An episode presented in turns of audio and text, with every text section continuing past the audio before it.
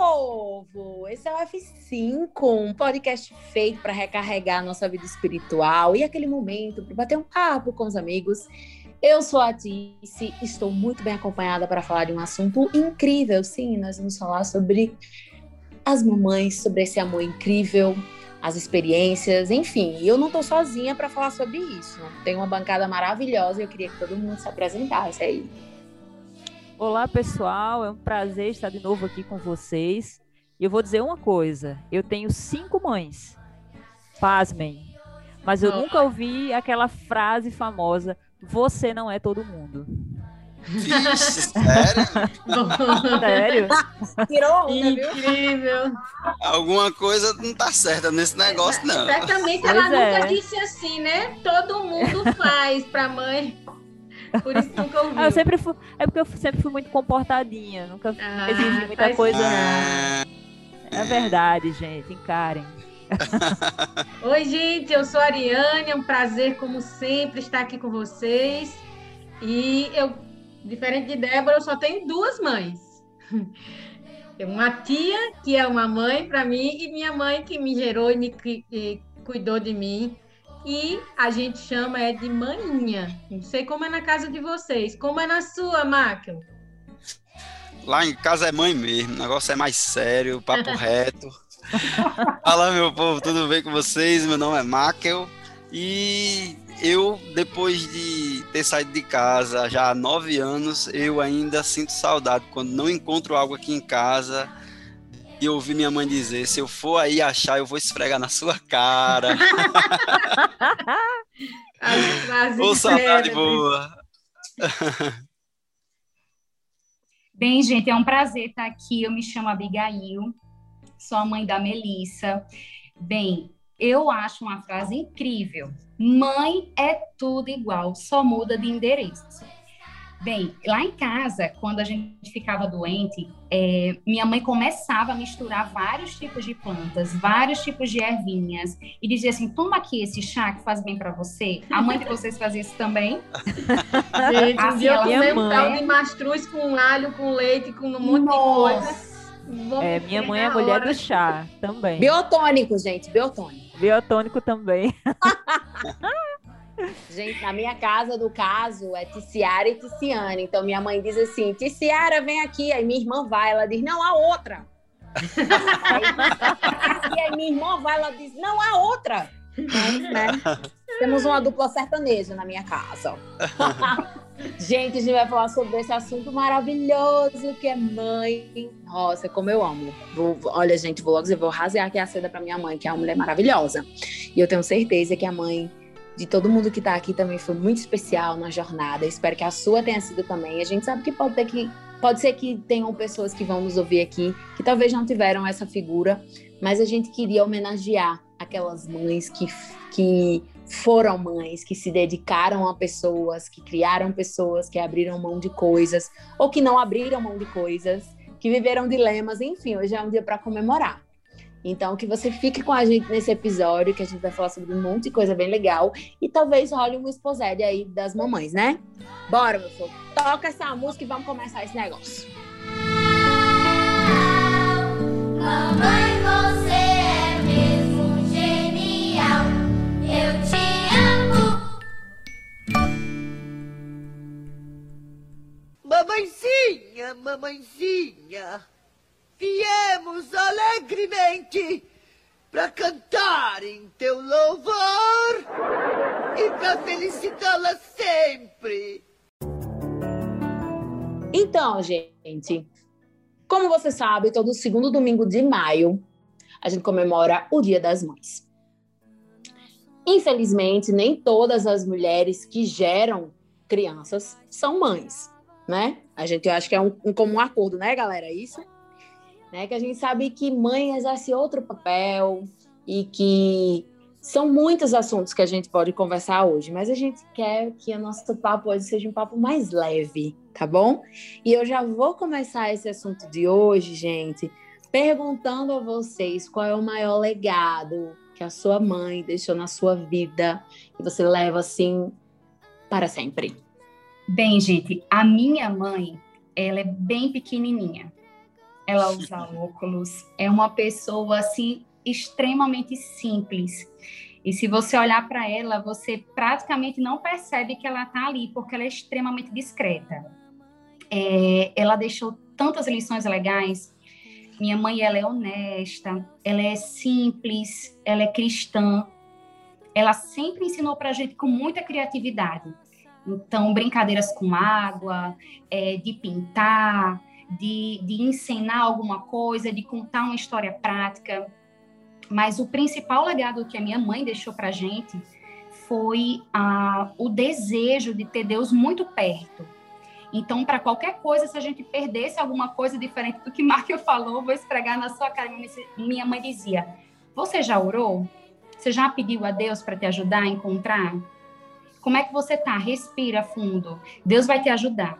Então, acho que esse foi o maior legado que minha mãe deixou, porque ela conseguiu é, traduzir para a gente Deus, um Deus muito amigo, muito próximo.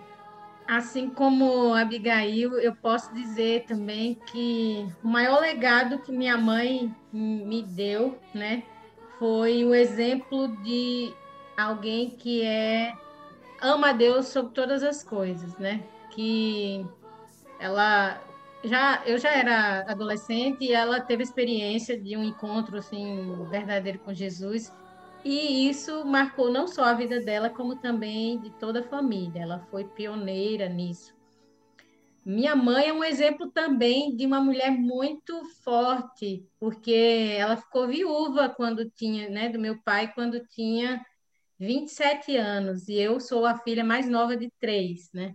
Então, minha mãe, ela foi muito, muito guerreira aí em lutar para nos dar boa educação, e cuidar da gente, mas ela não fez isso sozinha. Eu tinha, eu tenho, né, uma tia que foi é, mesmo quando meu pai ainda estava vivo, ajudar minha mãe a cuidar, né, de nós e morar na casa junto conosco. E eu considero de fato essas duas mães. Então, a outra mãe, que é a tia, né, ela me deu um, um legado que eu trago também, que é, é gostar de coisas organizadas, né? De, até de uma forma até metódica, né? Então, separar coisas por categorias e tal. E isso eu trago dela. Então, acho que eu tenho muito a agradecer ao exemplo de, de quem eu sou hoje, sim, ao exemplo das minhas mães. É, eu falei no começo, né, que eu tenho cinco mães e, e é verdade, né? Obviamente que, é, assim, cada uma deixou algo diferente, como a Ariane falou, né? É, foi, foram minhas três tias, a minha mãe mesmo e a minha avó. E elas me criaram, né? Elas compartilharam aí a minha criação. E vocês devem imaginar que é sempre uma loucura você ter tanta gente, né, formando o seu caráter, mas no final das contas eu acho que acabou dando certo o que, o que elas têm, cada uma tem uma, tem uma forma diferente de lidar comigo. Eu acho muito interessante isso, né? Cada uma tem uma sintonia, cada uma tem uma vibração. Então tem aquela que é mais calma, tem aquela que é mais agitada, e de cada uma eu trago alguma coisa. A minha mãe, minha mãe mesmo, que me deu a luz, é, ela, ela é uma pessoa, como a Abigail falou, ela é uma pessoa muito religiosa, né? E ela de fato leva muito a sério é, estar perto de Deus. Ela ora muito e eu tenho certeza que na minha vida e na do meu irmão muitas coisas deixaram de acontecer ruins por causa da oração dela. E, e ela é muito fervorosa, então isso com certeza foi algo que, que, que eu, pelo menos, trouxe para mim né? E as minhas tias, a minha avó, assim, cada uma tinha um jeito, né, de, de me passar alguma coisa, né? Uma que passava mais a, a questão de, de ser mais de, da generosidade, outra de, de não ser tão séria, porque eu costumo ser uma pessoa muito séria, eu não consegui desapegar do meu lado sério. Eu brinco, mas eu não me permito muita coisa, assim, eu não, não sou de ousar muito, e essa minha tia até hoje tenta muito que eu seja que eu seja mais despachada. Ela não conseguiu isso, mas assim é, é, é um, é, um, é muito divertido estar perto dela.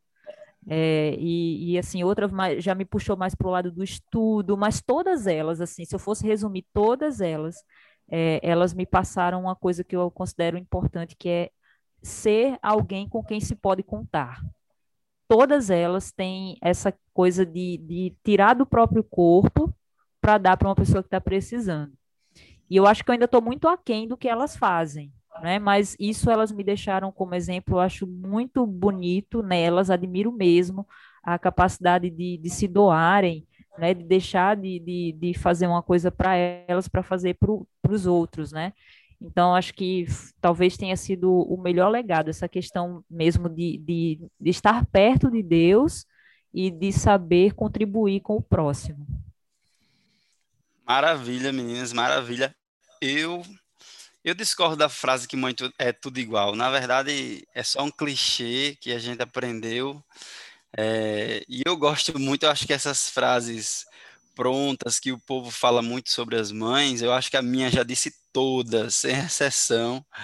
É, foi uma boa infância e o período que convivi com ela, com certeza, é, aprendi muitas coisas, mas diferente das mães de vocês, a minha mãe, ela, ela teve uma vida muito difícil, uma infância no interior muito complicada e, enfim, eu não tive uma mãe que conheceu a Deus e me ensinou sobre Deus, né? Não tive uma mãe carinhosa, né? Que, que soubesse me orientar em muito, muitos aspectos da vida, mas o legado que minha mãe deixa assim é de ser uma pessoa muito dedicada, muito trabalhadora, uma pessoa extremamente organizada e que se doava pelos filhos. Então, assim, alguém que traduzia amor é, através do trabalho, sabe? Não, não dizia eu te amo, não fazia carinho, mas ralava para não faltar nada é, e se dedicava, se doava ao máximo pelos seus filhos, no caso eu e minha irmã. Então, assim, eu admiro muito, apesar de, de não ter tido né, esse carinho, essa atenção, como as mães de vocês, mas hoje eu tenho a compreensão do que foi a própria infância dela, do que ela passou, inclusive com a própria mãe dela, minha avó, que é, na verdade, a minha mãe é uma versão da minha avó. E é assim, a gente quando a gente amadurece entende essas coisas, fica muito mais fácil de lidar. E hoje, sim, eu agradeço e louvo a Deus pela vida da minha mãe e por tudo que ela fez e ainda faz por mim. Marco, eu acho legal você falar isso, porque assim, a gente tem um perfil de mãe como se fossem todas iguais. Exato. Como se elas todas demonstrassem amor da mesma forma. E você falando isso, eu lembrei daquele livro das linguagens do amor, né? E que, que tem pessoas que entendem e passam o amor através de atos de serviço, assim, que, por exemplo, é uma das linguagens, é uma linguagem muito forte de amor da minha mãe. Você falou, eu lembrei bastante disso é, que são formas diferentes de amar, mas ela estava lá, né? Ela cumpriu esse papel da forma uhum. que ela interpreta a vida. Eu acho que também tem isso. Há uma, uma romantização da maternidade, né? Como se fosse aquela coisa linda e maravilhosa. Eu não sei se vocês já acompanharam alguém de puerpério aqui. A Abigail já viveu puerpério, então ela já. sabe, né? Nossa convidada. Mas eu lembro que eu acompanhei o puerpério de uma amiga e, nossa, que loucura! Que é uma loucura, assim. Mas antes de falar nisso, eu queria falar sobre o legado da minha mãe, né, gente? Quando, antes de a gente começar o episódio, eu falei que eu tinha uma coisa para contar. Calma, gente, eu não estou grávida, tá? Ainda. eu não estou grávida. Mas eu venho Tentando, né? Menos, é, eu venho há mais ou menos uns dois anos escrevendo um livro para minha mãe e eu terminei. Ai, que hum. lindo! Uau! Nossa, já me super é curiosa. Nossa, que é, massa. É As coisas que eu aprendi com a minha mãe. Eu comecei a escrever há um tempo atrás sobre é, ensinamentos que eu tinha absorvido na minha vida e eu fiquei procurando de onde vinha. E quando eu percebi, tipo assim, 80% das coisas mais importantes que eu aprendi na vida, eu aprendi dela, através da vida dela comigo, do relacionamento dela comigo e com os meus irmãos. Então, ela não vai ver esse episódio antes de receber o livro, tá, gente? Depois é que eu vou mandar para ela. Mas voltando aí à romantização, quem quiser depois eu mando o livro, tá? Se vocês quiserem ler e tal, eu mando. Eu ia Ficou bem? pedir. Porque sou dessas. Então, é, a gente sempre fala é, de mãe, né? Voltando a esse tema que eu achei incrível, essa colocação de Máquio, assim, de falar isso, porque a gente geralmente romantiza a maternidade, imagina que ser mãe é isso, é como se você é mãe, aí você não é mais mulher, né? A Abigail deve ter vivido isso, então ela deve falar melhor pra gente, nossa convidada, mamãe de hoje. Fala pra, fala pra gente, assim, da, da do seu ponto de vista, assim, qual é a, pior parte desse novo desenho de sociedade em que a mulher trabalha, e aí ela é mãe, e aí ela tem que fazer milhões de coisas, e qual é o desafio que você viveu na sua vida e que você acha que outras mães vivem também? Bem, gente, é, eu tenho uma filhinha, minha experiência assim é muito pequena. A minha filha só tem dois anos, mas a minha experiência, ela, como é que eu posso dizer? Ela teve um, um começo duro. É, quando eu engravidei, eu achei que as crianças elas já vinham prontas, mesmo já tendo sobrinhos. Eu vi os dois nascerem, eu estava na sala de parto, vivi com eles boa parte assim da, da infância, e eu achei que eles já vinham prontinhos, né? Então, no momento de dormir, ele iria conseguir dormir, né? No momento em que eh, precisasse mamar, ele ia saber mamar e eu ia saber colocar ele para mamar. Então, eu achei que era ele vinha com um manualzinho e se eu desse todo o amor do mundo e toda a atenção do mundo, ia dar tudo super certo. Mas que, na verdade, é, como a Tice falou, a gente encontra muitas dificuldades no caminho da maternidade, não é tão romântico assim. E o que, o que não aconteceu comigo foi que eu não me preparei. Eu me preparei para viver uma gestação, sabendo que eu ia ter uma filha, mas eu não me abasteci de conhecimento, é, eu não li sobre algumas coisas, então isso para mim foi um pouquinho difícil, porque eu tive que aprender na marra. Então, é, eu costumo dizer assim, que ser mãe é como se você estivesse jogando um videogame. Então, você está ali super empolgada, né? Vendo lá, vivendo com seu filho, e aí você conseguiu realizar aquilo ali. Em algum momento, vamos dizer, você cai ou você morre, e aí começa de novo lá do comecinho, a fase 1. E aí você vai continuando fazendo as coisas com o filho, fez tudo certo, você passa para a próxima fase. Então, cada fase do bebê significa o quê? Que vai ser mais difícil. É assim no videogame, né? Você jogou primeiro, foi super tranquilo. No, na segunda fase já é mais difícil. E é exatamente isso. É, eu ter um filho, é, eu diria que a gente é recomeçar. É, no primeiro momento em que eu descobri que estava grávida de Melissa, eu, como eu falei, eu fui vivendo cada momento. E aí, é, para mim, foi um pouco desafiador realmente viver, principalmente o início, que foi o que Tice falou também sobre o puerpério. É uma fase bem delicada. Então, vamos lá. As partes, para mim, mais é, difíceis da maternidade são os três primeiros meses, que é aquele período de adaptação do bebê. Então, a gente tem muita privação de sono, é, a gente se sente muito culpada, os hormônios estão com tudo com a, dentro da gente, e conseguir aliar um bebê novo, uma mãe que está começando, é extremamente difícil e compromete bastante a nossa, a nossa sanidade mental. A gente precisa realmente estar tá abastecido de, de apoio, de cuidados, porque o que é que acontece? Na maioria das vezes, a gente dá super atenção ao bebê. Então, se o bebê está bem, se ele está saudável, se ele está ganhando peso, está ótimo. Mas como é que está essa mãe? Será que ela está bem? Como é que ela está se sentindo? Ela tem apoio?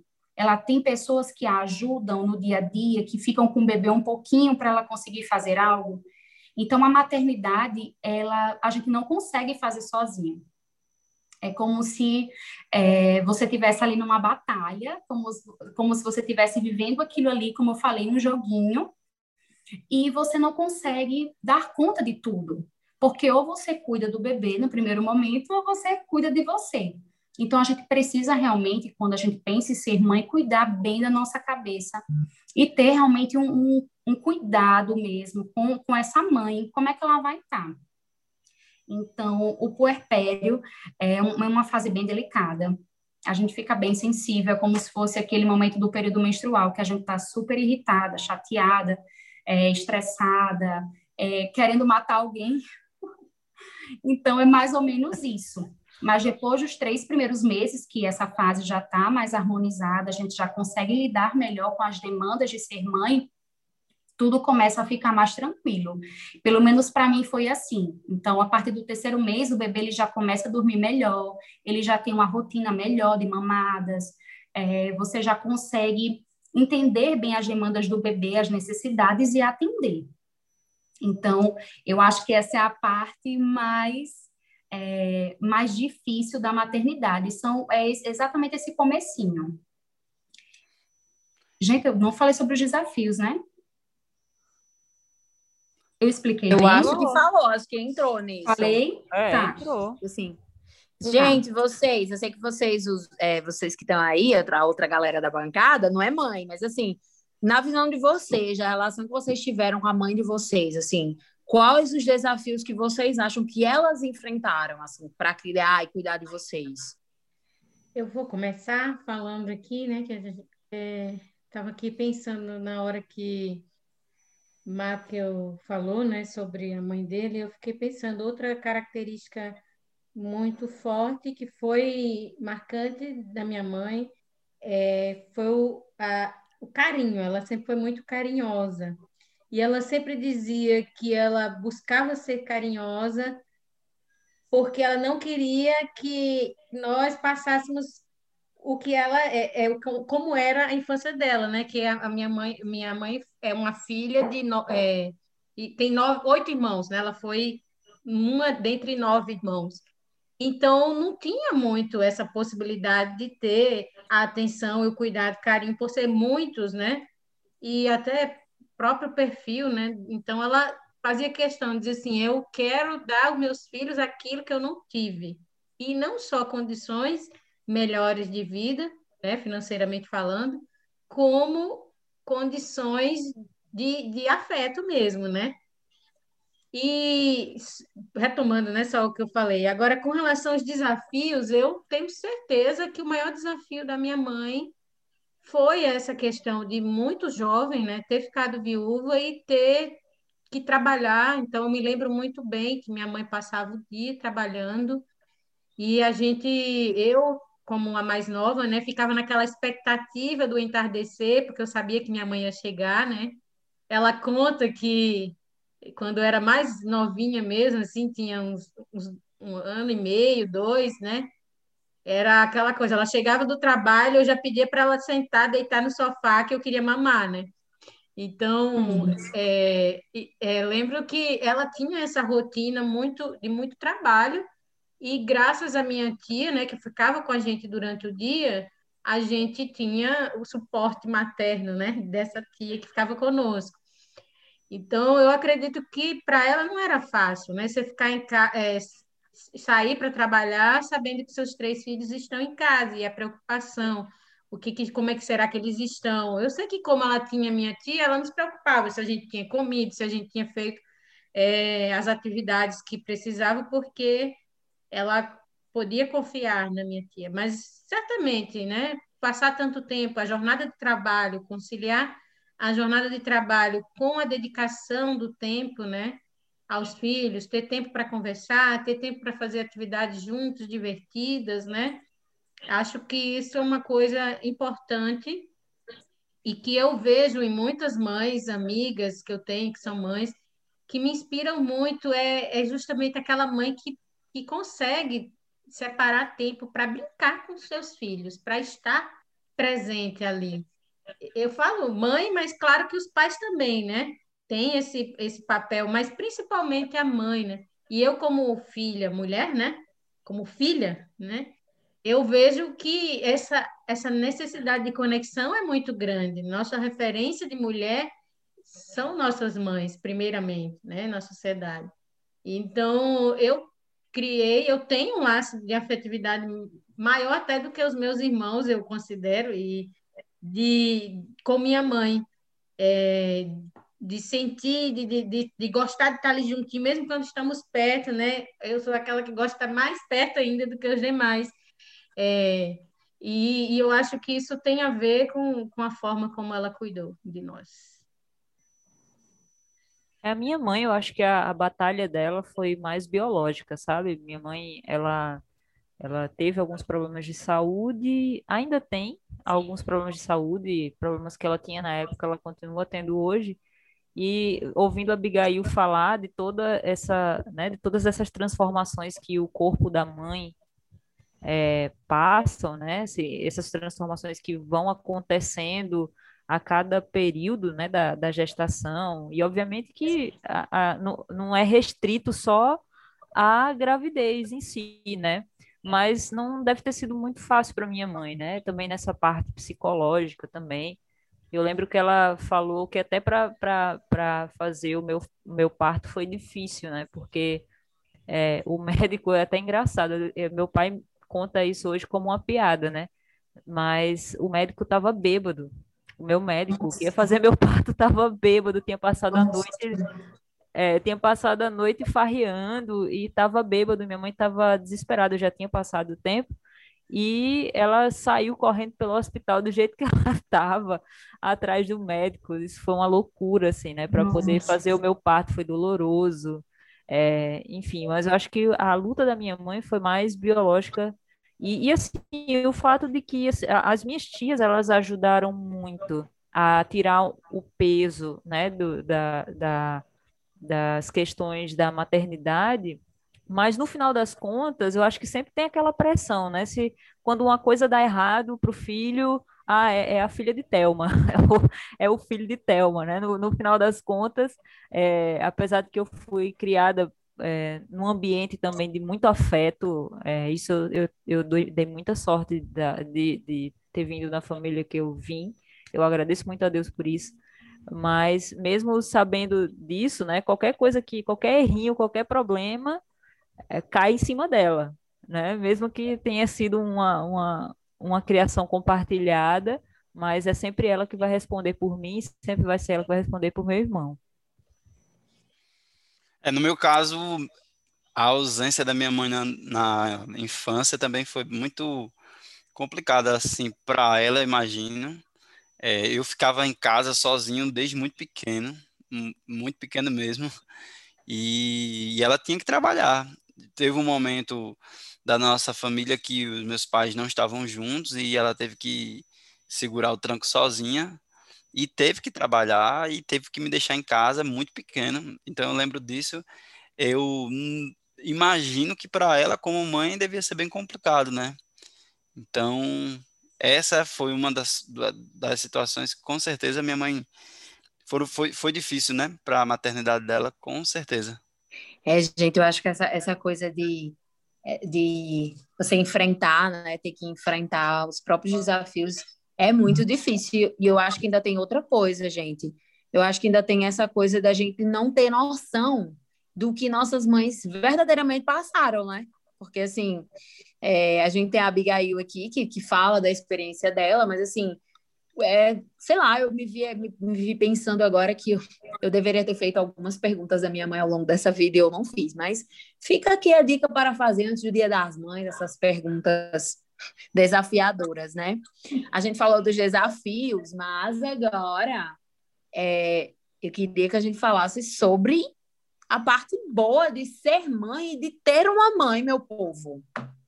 Porque, né, é um privilégio num mundo em que tantas crianças, tantas pessoas não têm nenhuma mãe que, mesmo que seja ausente porque está se dedicando ao trabalho, por exemplo, ou uma mãe carinhosa, assim, ou uma mãe que não estava preparada, né, Abigail?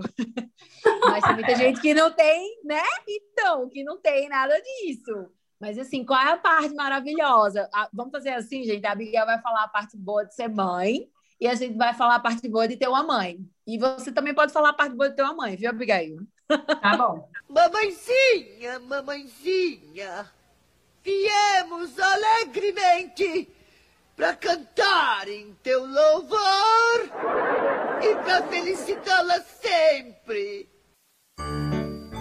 É, bem, a melhor parte para mim são todas as partes. Eu amo ser mãe. É, eu me sinto extremamente realizada em cuidar de Melissa, sabe? E para mim, eu, eu consigo me ver de uma outra forma. É como se eu fosse a Abigail antes dela e a Abigail depois dela. É, depois de Melissa, é incrível como um filho consegue transformar você, sabe? É como se ele lhe torcesse todo e conseguisse lhe transformar, como se você girasse, conseguisse ver o mundo de uma outra forma. É, os filhos ensinam a gente a ver as coisas de uma forma mais simples. A gente passa a, a não pensar tanto na gente e a gente passa a, a dividir, ou às vezes até colocar vamos dizer, toda nossa visão, toda nossa, nossa atenção em um filho.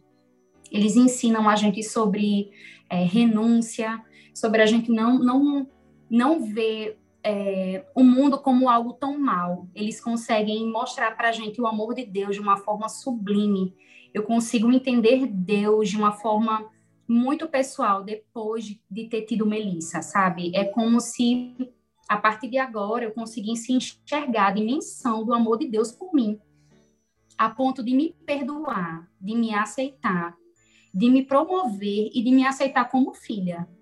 Então, é algo tão complexo, eu acho que todas as mães que estão me ouvindo agora vão, vão super se identificar com isso.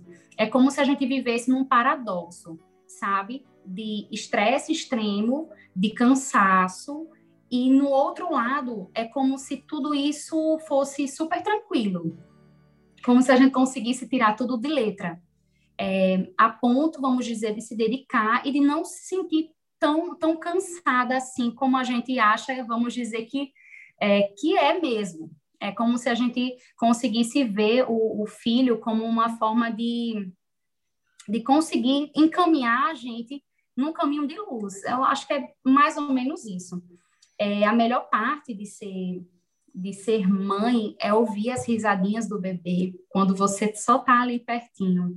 Nossa, como isso é como isso é maravilhoso.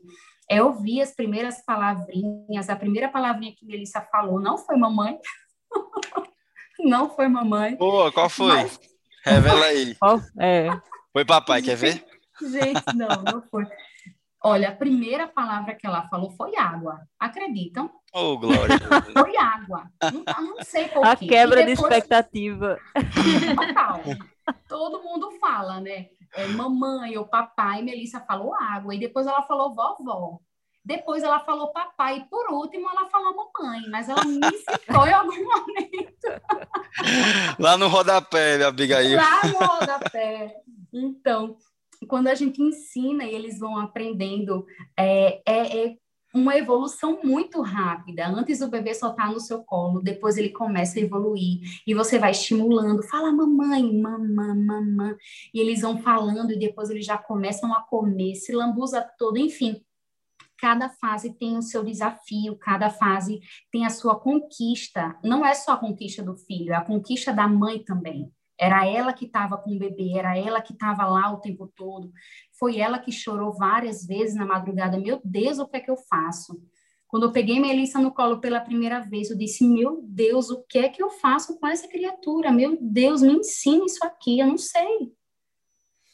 E aí não é o fato de você ter um bebê no colo que você vai saber fazer tudo. Não, na verdade, a gente não sabe fazer nada.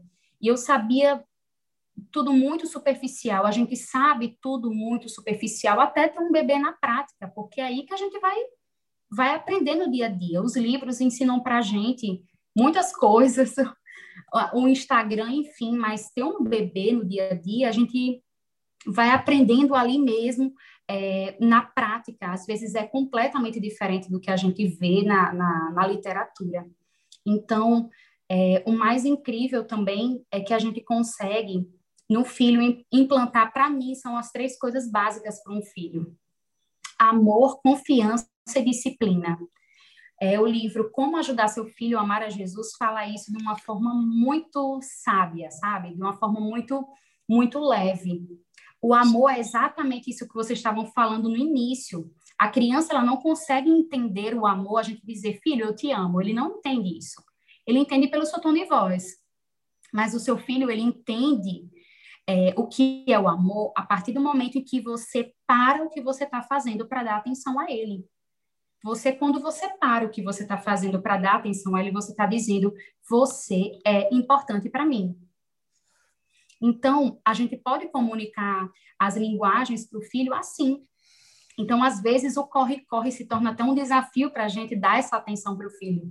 Então, quando a gente para e dá atenção, a gente está demonstrando amor. A gente está dizendo: olha, mamãe está ouvindo você, pode falar. Ah, e você quer dessa forma? Ah, tá bom, então faz assim. E, e assim a gente vai se comunicando. A outra lição que a gente ensina, que para mim é, é linda também, é a confiança. As crianças, elas entendem tudo de uma forma muito literal. Então, se você falar, ela vai entender daquela forma. Então, a confiança significa exatamente esse respeito, essa atenção que a gente dá para o filho, e ele entende que você é aquela pessoa que ele pode confiar. Então, a mãe é exatamente essa figura de confiança. Não existe ninguém que a gente confie mais, principalmente na primeira infância, do que a mãe. É o cheiro da mãe, é o colo da mãe, é o carinho da mãe, é a autoafirmação da mãe. Então, tudo isso a gente consegue é, desenvolver essa, essa questão da confiança, né? E, por último, a questão da disciplina, que é saber respeitar a criança, saber entender os sentimentos. E, às vezes, o filho vem para a gente e diz assim, ah, mãe, não quero, não vou, não gosto, né? Mas aí exatamente é um ser humaninho que está ali pequenininho e ele já diz que não quer. Então, a forma de respeitar porque ele ficou chateado, porque que ele não está entendendo aquilo, é exatamente a gente tentar ser um pouquinho de psicóloga mesmo, para tentar entender o porquê de todas as coisas. E eu acho que um grande desafio da mãe é a gente tentar enxergar as coisas do universo de criança. Então, para elas, às vezes, você vai sair de casa e você não vai voltar. Na mente dela, você saiu e não volta mais. Mas é exatamente é, isso, ela confia em você, ela sabe que você. Você sabe que você vai voltar, mas ela não sabe disso. Ela tá chorando. E às vezes a gente diz, às vezes como mãe, no dia a dia, assim, ai, que besteira. Então, ah, mamãe vai voltar, você não já sabe? Não, ela não sabe. Ela acha que você vai e não volta mais. Então, às vezes, a forma que a gente consegue enxergar o filho e as necessidades dele faz com que a gente consiga entender um pouco mais.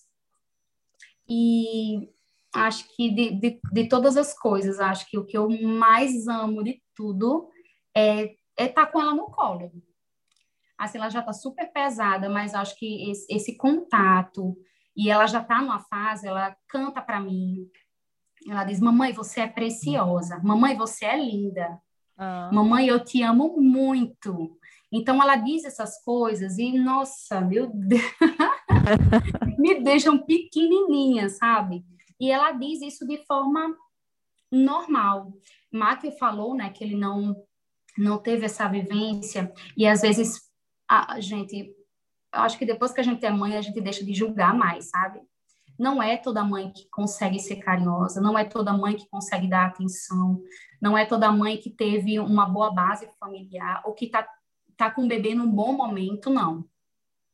Mas a mãe é, que se esforça, a gente termina vendo que ela fez aquilo ali para alguma coisa. Ela estava trabalhando, como o Markel falou, e ele conseguia enxergar o amor dela de uma outra forma. Não era através do carinho, mas ela demonstrava: olha, eu estou trabalhando, mas é para você conseguir comer, para você estudar. Então é isso, gente. Ser mãe é algo divino mesmo. Eu quero só reforçar, a Abigail citou o livro Oi. Como Ensinar Seu Filho a Amar Jesus, né? E esse livro é fantástico, de verdade mesmo. É um livro que toda mãe, todo pai deve ler. Inclusive aqui na Cidade da Esperança a gente lá de família, né? Eu e Luiz, e a gente, cada criança que for apresentada, a família vai receber um livro desses, desse, esse livro, né? Na verdade, uhum. porque é básico para um pai e uma mãe que estão iniciando ali né, a educação de um filho, poderem ensinar seu filho a amar Jesus, né? Desde pequenininho. Então, reforço aí para você que está ouvindo, de repente, você é mãe de um bebezinho ainda, compre e leia esse livro. Perfeito, é isso mesmo. Eu tô, eu tá, tô aqui hoje, esse episódio tá me deixando muito reflexiva. e olhando, olhando Eita, o que isso significa? significa que eu tô me, eu tô me avaliando como filha, sabe? Assim, e, e tanta Ai, coisa, olhando em retrospecto, tanta coisa tá fazendo sentido, tantos momentos fazem sentido agora, entendeu? Assim, é incrível, muita coisa esclarecedora. Só queria deixar esse comentário aqui, porque eu realmente fiquei muito, não foi é, no sentido de querer ter, se bem que, né, você olha, por exemplo, a Abigail estava falando aí sobre como é bonito, né, o filho chegar para a mãe, né, e falar, eu tinha, eu até vi um vídeo de, de Melissa que você colocou, Abigail, que ela fala, te amo, mamãe, te amo, ela, ela fala várias vezes, eu achei tão lindo, e eu fico, meu Deus, eu nunca tive, assim, minha família me encheu tanto de afeto, por que que eu não consigo dizer isso para minha família, entendeu? Eu sou muito quadradona, entendeu? Porque assim a gente sente, né? Mas aí eu fico pensando, se eu tiver um filho, será que eu não vou ter a capacidade de dizer Vai, é, vai. eu amo, se eu não tenho capacidade de, como filha, dizer para as minhas mães isso, Minha entendeu? filha, Eu trato minha cachorra como um filho. Eu sou uma mãe de pet. E assim, ela, quando ela estava falando, né, da, da filha dela recebendo ela, eu fico louca quando eu chego em casa que a minha cachorrinha me trata com o maior amor do mundo. Você imagina um, um ser humano que você tem trocas de verbais, né, e tal, que nem ela canta e diz que ama, deve ser bem legal mesmo. Eu, sobre a minha mãe, gente, vou dizer uma coisa. Benefício, assim, de ter uma mãe maravilhosa, eu costumo dizer que minha mãe é um lugar para mim. Ela é um lugar. Eu sei que se o mundo inteiro estiver desabando, ela está lá. Ela é meu lugarzinho preferido no mundo. Simples assim, né? Eu acho que foi lindo o que você falou. Se eu fosse mãe, eu queria que alguém escrevesse um livro para mim. Bom, eu vou falar. Ah, ia ser lindo. Ia ser o, o, auge da minha. de- pronto, fiz Eu, eu vou ler, um- quando a gente estiver terminando o episódio, eu vou ler um pedacinho da introdução. Aí vocês vão ver. Mas é uma, a, a introdução que engloba todas as mães. Então, finalzinho mim- dou esse spoiler. Gente, eu vou, eu vou falar assim, eu sempre senti muita gratidão assim por perceber, né, o carinho da minha mãe em, em várias coisas, como vocês falaram das linguagens do amor, são muitas linguagens, né? A linguagem do, do toque, minha mãe sempre usou essa linguagem, né, do beijo, do abraço, a linguagem do serviço, né? A linguagem das palavras de é, palavras de valorização, né? Essas palavras é, que, que nos motivam. Minha mãe sempre foi fluente em muitas linguagens do amor e, e eu sou muito grata a ela por isso. E eu fiz esse poema para homenageá-la quando ela completou 50 anos. Guerreira valente que na dor encontrou força, não somente para gerar, muito mais para cuidar. Cada um dos teus sorrisos faz valer a pena do sacrifício e da labuta, eles são minha recompensa. Nos tempos da escola, nada me motivava mais que a tua alegria em cada reunião de paz. Se tudo que existe eu pudesse te dar, ainda me seria impossível toda a gratidão mostrar. És sim, verdadeira nordestina, mulher arretada, mãe carinhosa, esposa amada, avó amorosa.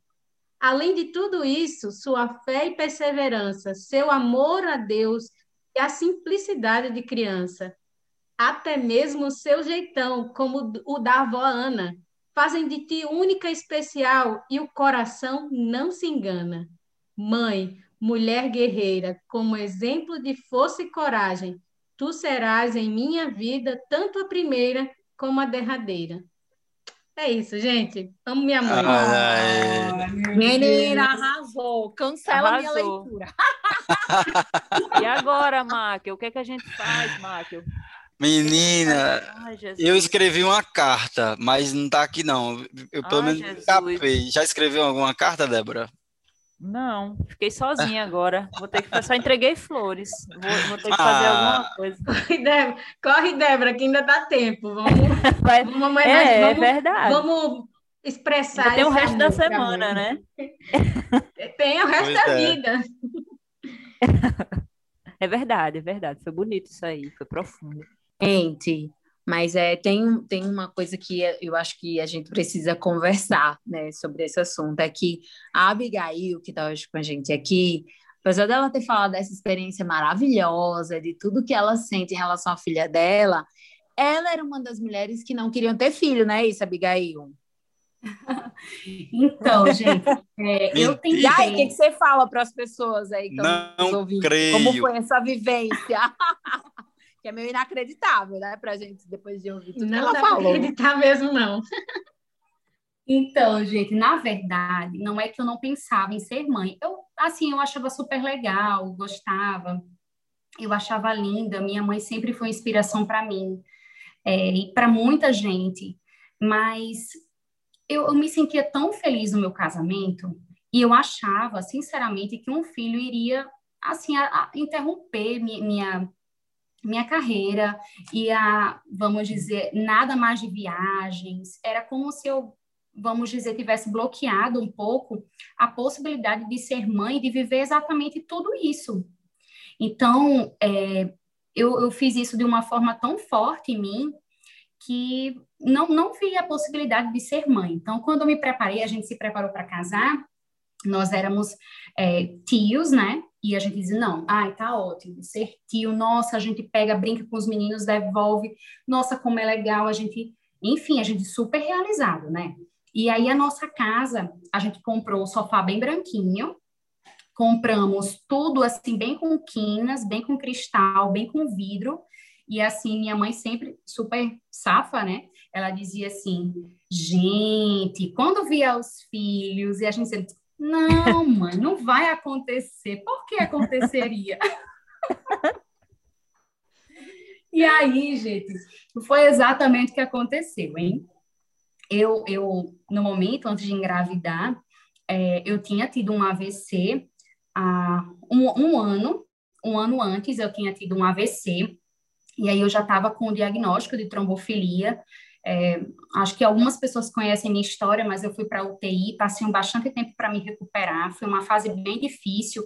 Então, terminou que isso, para mim, foi o maior é, bloqueio para não querer ter um novo filho. Então, eu ia para os médicos e os médicos me diziam: Você tem certeza que você quer ter um filho? É, e eu disse: Não, eu nem pensei sobre isso ainda. Eles, olha porque é perigoso, você sabe que a gravidez é um período trombótico e você pode ter um outro é, mais forte do que o primeiro. É, então, assim, me colocaram muito medo.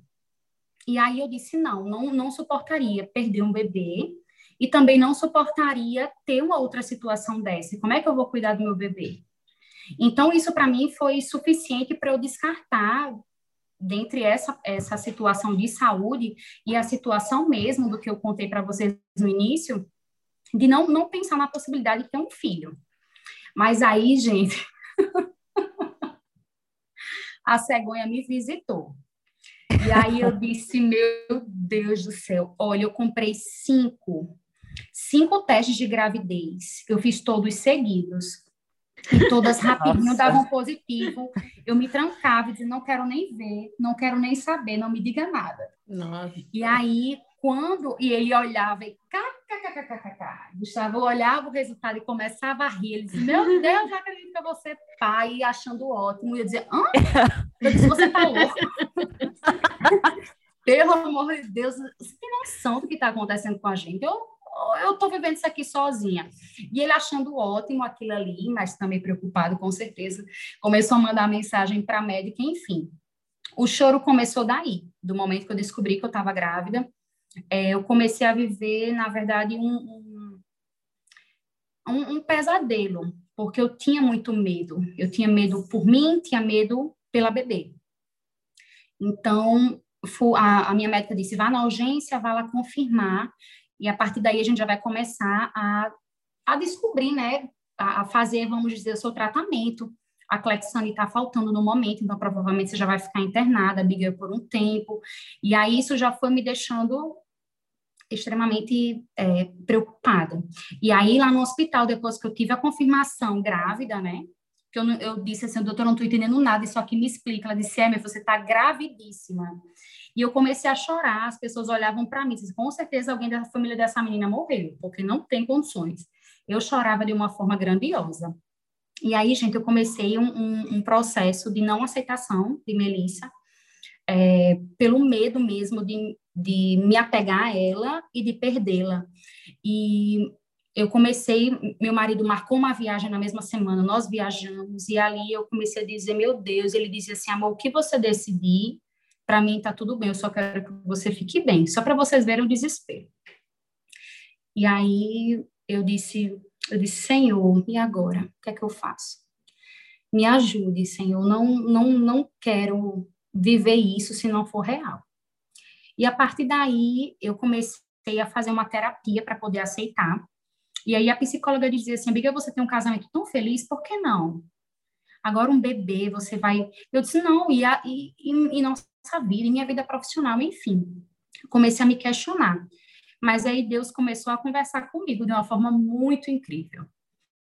É, eu sei que algumas mães podem pensar em não, não, não querer ser mães, e isso é super justificável. Eu passei por isso, é, eu entendo as mães, eu, eu sei porque elas não querem ter, e tudo bem, se você não quer ser mãe, tudo bem. Deus não obrigou ninguém a, a, a crescer, a multiplicar, a dizer você vai precisar ser mãe. Mas, infelizmente, as pessoas que decidem não ser mães, elas são julgadas também. Por que não? Puxa, olha como ela como ela é grossa, olha, ai, não quer ter um filho, que estranho, né? E a gente termina não se enquadrando em alguma coisa que as pessoas acreditam. E não é bem assim, cada um tem os seus propósitos. Mas a partir daí, gente, é, Deus começou a falar comigo. É, eu comecei a aceitar, comecei a viver de uma forma incrível. Eu chorava para não perdê-la. É, eu, eu, precisei ficar em repouso muito tempo na, na, gravidez, eu fiquei com descolamento durante muito tempo, é, tive uma gestação um pouco, um pouco delicada, mas foi até tranquila para o que se esperava. E a cada dia eu dizia, Senhor, muito obrigada, mais um dia ela está comigo. E, nossa, é incrível isso, sabe? Às vezes a gente pode dizer, é, puxa, não, não tenho amor para dar um filho, nossa, eu não vivi essa situação, para poder dizer não não vou não vou conseguir amar, não vou conseguir dizer que ama. Gente, é uma coisa tão surreal. É um amor que a gente nem viu o bebê, a gente já ama de uma forma incrível. E esse amor vai crescendo. E quando você pega no colo, você diz assim: Meu Deus, minha vida existe a partir disso aqui. Eu, vi, eu vivi para estar tá contemplando isso aqui agora. Então, foi isso que eu comecei a me sentir abençoada, grata demais pela vida dela. E todos os dias eu dizia, obrigada, assim, mais um dia ela está aqui comigo. Então, assim, é, é a maior dádiva a gente poder gerar. Quantas mães, às vezes, tentam e não conseguem ter? É, Deus tem um propósito na vida de todas as pessoas. As mães, elas conseguem é, transcender isso de uma forma muito plena. As mães elas têm dificuldade, as mães elas sofrem, as mães elas choram, mas a gente só vê a mãe sorrindo. A gente só vê as mães dando para a gente o melhor. E mesmo que as mães elas não tenham é, desempenhado para a gente o melhor papel de mãe, ela fez o que ela conseguiu fazer. Então, é, eu, eu consigo enxergar a mãe de uma forma assim muito ampla depois que eu me tornei uma. Eu enxerguei muito isso muito claro na minha mente. A gente erra bastante e a gente só consegue enxergar isso quando o filho está maior. Mas não foi porque sua mãe fez isso porque ela realmente não queria. Ela fez isso porque ela achou que era o melhor para você. Ela precisou trabalhar porque foi o melhor para você ela, ela precisou, às vezes, ser mais dura para conseguir aguentar fazer algumas coisas, sair de casa, às vezes, para você não chorar tanto. Então, a, a, mãe, ela, ela é durona, mas a gente sofre bastante para poder ver um filho bem. E eu digo a você que uma, uma mãe que tem vitória é uma mãe de oração. É uma mãe que pede ajuda a Deus quando está difícil.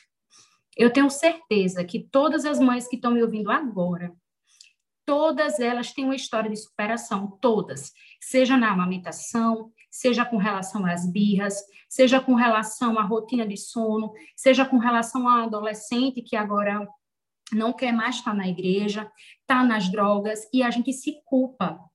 A gente se culpa, puxa, como poderia ser diferente? Será que se eu fizesse isso, será que ele seria de outra forma? E a gente vive, na verdade, um, um sentimento de culpa muito grande, porque a gente quer ser bem perfeita. A gente quer oferecer para o filho o melhor.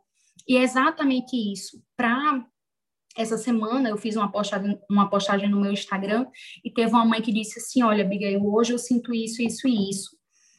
E foi por conta disso que minha mãe fez.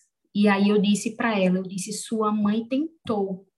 Sua mãe fez sabendo que ela estava acertando, mas só que ela não conseguiu acertar. E tá tudo bem, que bom que agora você consegue enxergar isso e consegue superar de uma outra forma. Então, é, eu acho que a gente precisa assim, tirar um pouco da carga das mães, sabe? E, por exemplo, se sua mãe não conseguiu dar aquilo que você queria, você se sente super insatisfeito com isso, tenta ver o que foi que ela já fez por você, a forma que ela demonstrou o amor de várias formas, a forma, às vezes, que ela segurou a barra sozinha. E não é fácil criar um filho sozinho. Graças a Deus, eu tenho uma rede de apoio muito boa. Meu marido me ajuda. Nossa, eu não tenho nem palavras. Ele, ele é como uma mãe para Melissa ele brinca, ele pega ela, ele não tem besteira, ele troca a fralda, ele não, não assim, eu fui muito abençoada com isso. Então, assim, eu quero dizer para as mães que estão me ouvindo agora que se sintam é, realizadas. Não foi o que não deu certo, foi o que deu certo. Foi o que você conseguiu fazer. Não se culpa tanto, não põe tanta coisa na sua cabeça, senão a gente pira mesmo e a gente passa a ficar num, num ciclo assim na nossa mente de, de, de tentar acertar. E se você foi um filho que ficou insatisfeito de alguma forma, se você hoje é pai, tenta quebrar isso um pouco, esse, essa, é, se você não, não sentiu carinho, tenta dar carinho para o seu filho. Se você, se você não ouviu que eu, eu te amo da sua mãe, tenta dizer, se esforça, dizer assim, eu te amo. Nem que seja rápido, mas você falou, pronto, ufa, falei. Então, essas coisas fazem a gente mudar a situação, mudar a história. Não foi porque você viveu uma infância péssima que você não possa transformar isso. E para aquelas mães que estão, assim, tentando, é, tentando engravidar, ou que decidiram que não vai ter filhos, tudo bem, tudo bem também. Continue tentando para as que querem tentar, é, peça a Deus às vezes eu gosto de pensar assim, eu tenho algumas amigas que estão querendo super engravidar e elas ficam todos os meses dizendo, ai, amiga, eu acho que é agora, eu acho que é agora. Mas Deus sabe o momento certo. Enquanto o seu momento não chega como mãe, tenta ler, tenta ter conhecimento. Filhos, eles não vêm com manual, a gente precisa estudar.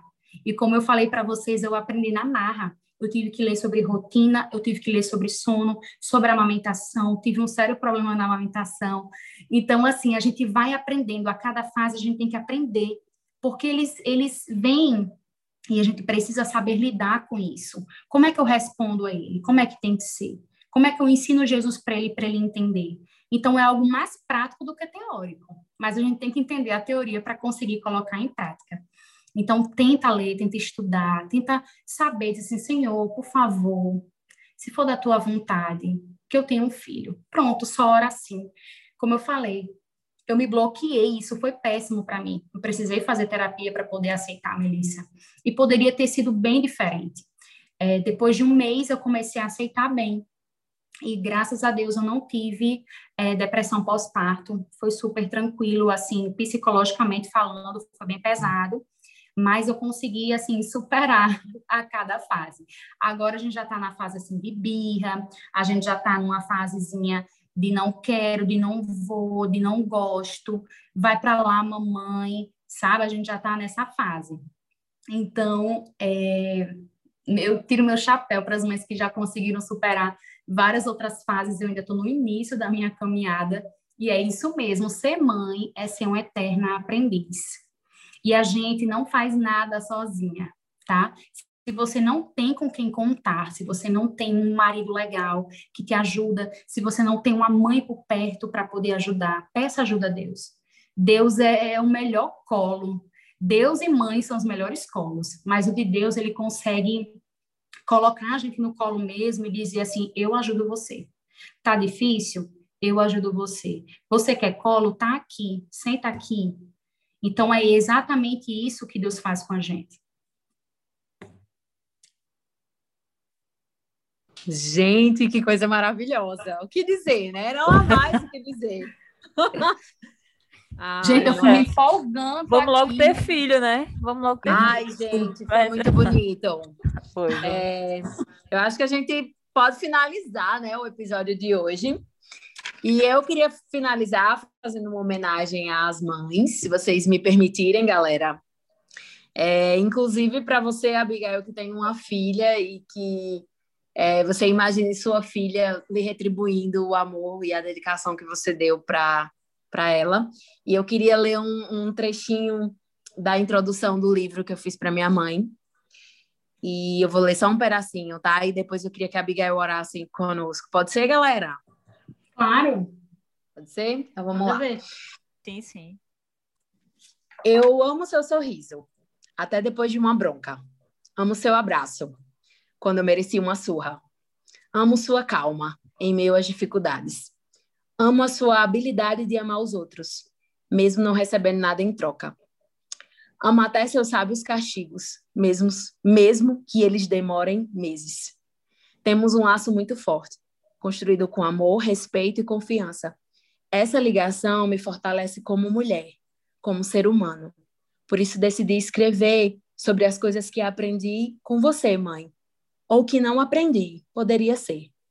Através das nossas histórias, faço uma homenagem para minha mãe e para todas as mães que se doaram aos seus filhos e filhas, celebrando essa relação rara e única que transborda quando entendemos e reconhecemos a profundidade dela. Essa é só um pedacinho. As outras coisas são muito pessoais, então quem quiser o livro depois eu passo para vocês, mas acho que a gente tem que agradecer, né, Abigail, por você ter Demais.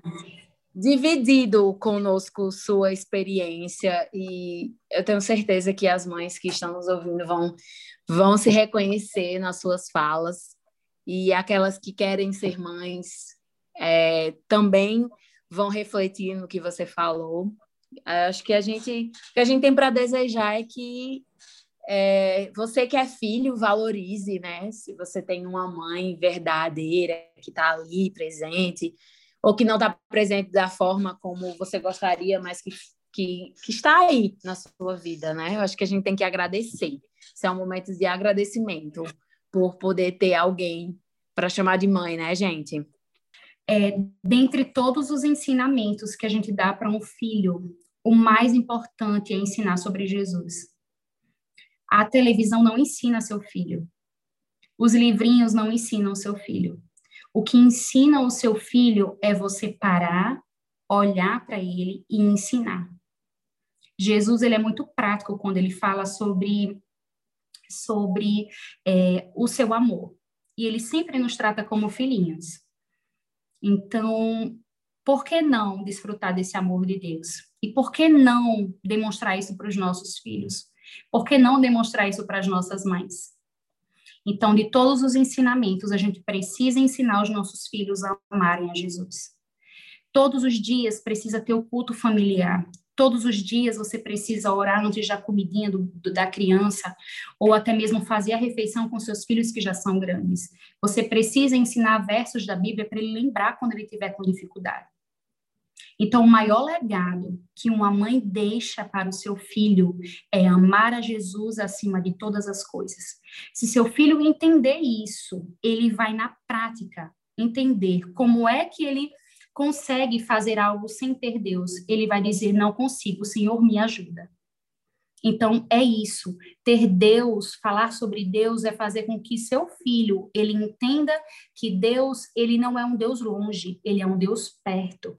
Então não, não adianta você ensinar inglês se seu filho não sabe orar, se ele não sabe pedir ajuda a papai do céu.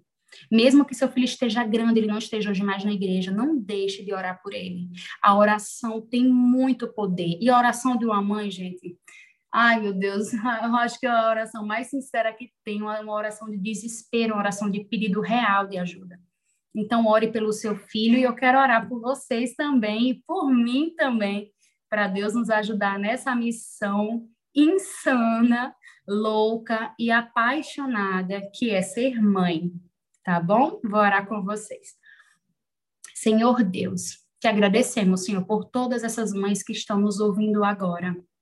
Te pedimos, Senhor, que o teu Santo Espírito esteja sobre elas que pedimos, Senhor, que o teu Santo Espírito esteja em seus corações, para que elas entendam, Senhor, que elas fizeram um trabalho lindo e incrível. Nos ajuda, Senhor, a nos recuperarmos dos nossos traumas, se nós passamos por algo desagradável na nossa infância, e nos faça, Senhor, enxergar o teu poder transformador, que ele alcance o nosso coração, Senhor.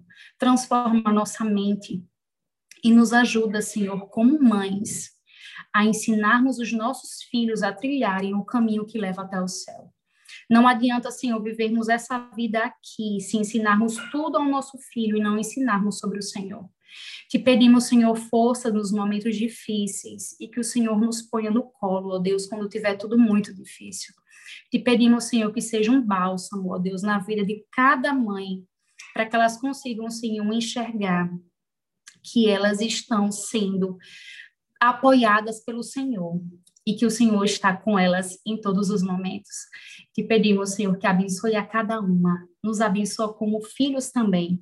Abençoa as mães que estão tentando ter um bebê, Senhor. Traz a elas, num, traz um bebê, Senhor, no momentinho certo, que elas consigam se enxergar o teu poder de milagres. E para as mães, Senhor, para as mulheres que decidiram não ser mães, que da mesma forma o Senhor as faça realizadas, que elas consigam, Senhor, enxergar esse amor tão sublime que pedimos, Senhor, que nos dê a tua paz, Senhor, e a certeza que nós somos amados pelo Senhor acima de todos os amores que esse mundo possa oferecer. Em nome de Jesus. Amém. Só em ti confiarei, eu nada temerei em frente eu irei.